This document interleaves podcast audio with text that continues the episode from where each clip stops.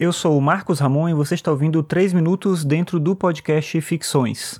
O Ficções é um podcast sobre filosofia e cotidiano e você pode ouvir os episódios no Spotify, no Deezer ou no aplicativo de podcast da sua preferência. Bem, a gente já chegou em dezembro e chegou aquele momento em que muita gente vai se ocupar com presentes, tanto presentes que tem que comprar para outras pessoas, quanto dar dicas para as pessoas que você sabe que eventualmente vão te presentear. Para quem gosta de ganhar livros, eu acho que tem uma coisa bem bacana e bem simples que pode te ajudar e pode ajudar também as pessoas que queiram te presentear, caso você seja esse tipo de pessoa que gosta de ganhar livro. Eu estou falando da lista de desejos da Amazon.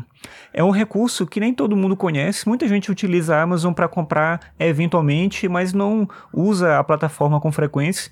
Mas se você usa com frequência, você acaba vendo os livros ali que você gosta, que te interessa, você pode marcar esses livros em uma lista de desejos.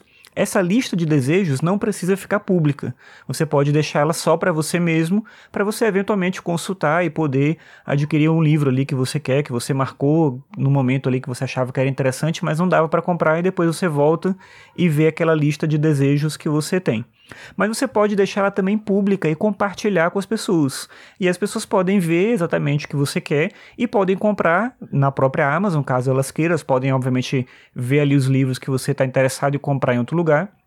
Mas caso elas queiram comprar na Amazon, elas podem inclusive comprar por ali a própria Amazon faz a entrega no endereço que você deixou cadastrado.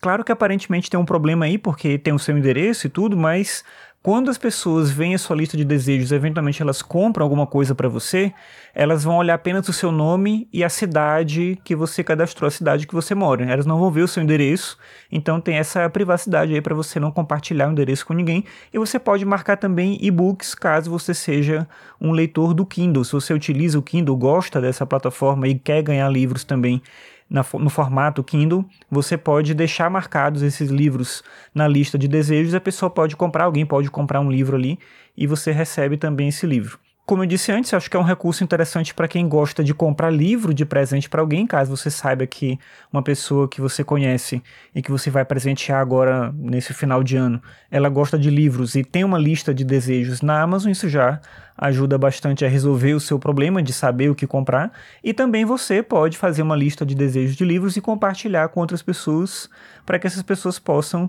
te dar de presente algum livro, se for o caso. Eu comentei no episódio anterior é, o drama das livrarias que estão vivendo, principalmente a Livraria Cultura, a Livraria Saraiva, mas a Amazon segue firme e forte, é, lucrando e muita gente agora é, utilizando cada vez mais a plataforma. As pessoas podem vender agora coisas na própria Amazon, inclusive livros usados. Então, enfim, tem uma série de coisas aí de recursos interessantes da Amazon. E essa, esse recurso da lista de desejos eu acho que é uma coisa bacana, que eu não sei se você já conhecia, mas eventualmente pode usar agora, no final do ano, ou em qualquer outro momento, quando você achar que vale a pena. E é óbvio que eu estou falando disso aqui também porque eu sou o tipo de pessoa que gosta de ganhar livro de presente. E você, também gosta de ganhar livro de presente?